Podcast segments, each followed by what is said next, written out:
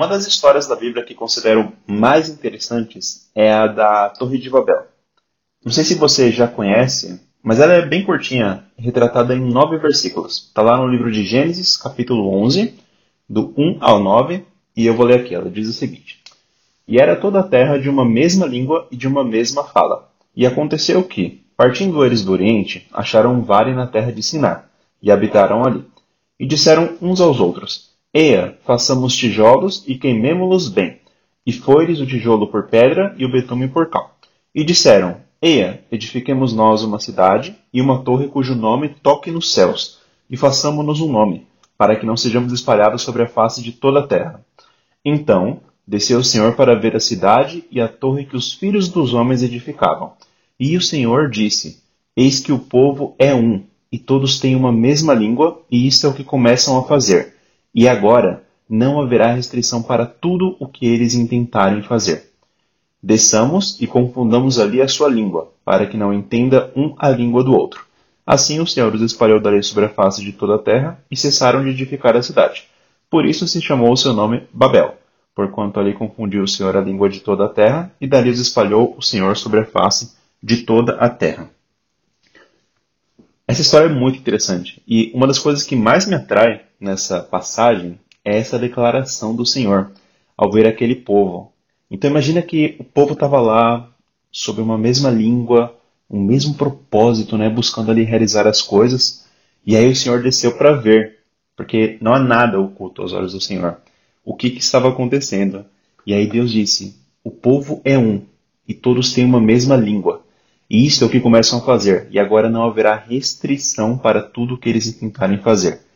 Já pensou o Senhor olhar para o ser humano e falar: não haverá restrição, porque o povo é um e tem uma mesma língua? É realmente muito interessante pensar, né? Como que pode um povo ter tamanha união e conseguir essa fórmula, né? Que permita que tudo aquilo que eles intentarem fazer possa realmente se cumprir. E aqui tem realmente uma verdade que existe até os dias de hoje: a importância da união. Seja a união aqui retratada, tá? De um casal, uma família, um time, uma equipe, ou até mesmo um grupo de estranhos, mas reunidos sob o mesmo propósito. E quando isso acontece, quando existe essa união sob o mesmo propósito e a mesma língua, vamos colocar assim, né, na comunicação entre essas pessoas, existe uma força, né? existe uma capacidade, uma condição, um pré-requisito para realizar aquilo que se intenta, aquilo que se deseja. É, e até falando sobre a união, a Bíblia diz lá em Eclesiastes 4:9 a 12, um pouco sobre isso também, que diz assim: Melhor é serem dois do que um, porque tem melhor paga do seu trabalho. Porque se um cair, o outro levanta o seu companheiro, mas ai do que estiver só, pois caindo não haverá outro que o levante. Também se dois dormirem juntos, eles se aquentarão, mas um só como se aquentará. E se alguém prevalecer contra um, os dois lhe resistirão. Cordão de três dobras não se quebra tão depressa. Sim, pessoal, a união é algo que convém a todos nós. E ela faz bem para a vida do ser humano. Principalmente se essa união for sob o propósito e direção do Senhor, que Ele tem para cada um de nós, que Ele vai te direcionar, não um propósito que vai ser guiado pelo seu coração, que é algo que vai ser, por exemplo, de vaidade, vamos colocar assim, que não vai trazer nenhum fruto, né? Que não vai acrescentar a sua vida, não vai te tornar uma pessoa melhor para realmente viver nessa terra, né? Como testemunha do Senhor. Então existe essa importância realmente de propósito e direção do Senhor, ser guiado pelo Senhor para realizar algo. E a união possibilita realmente, né, esse realizar mais, né?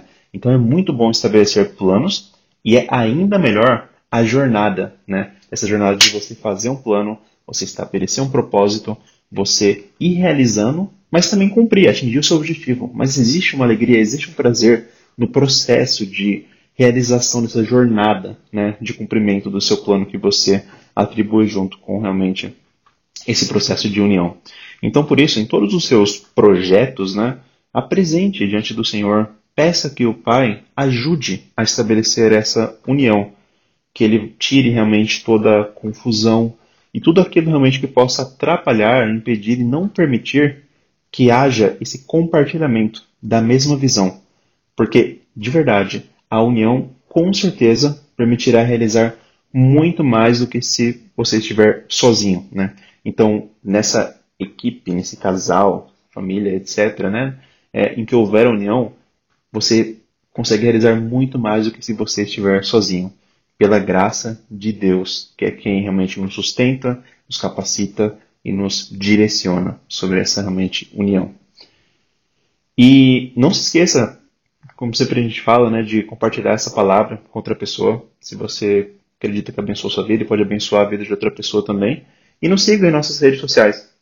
O link para cada uma delas está lá no nosso site, www.aplicativopalavradodia.com. Deus abençoe e até a próxima.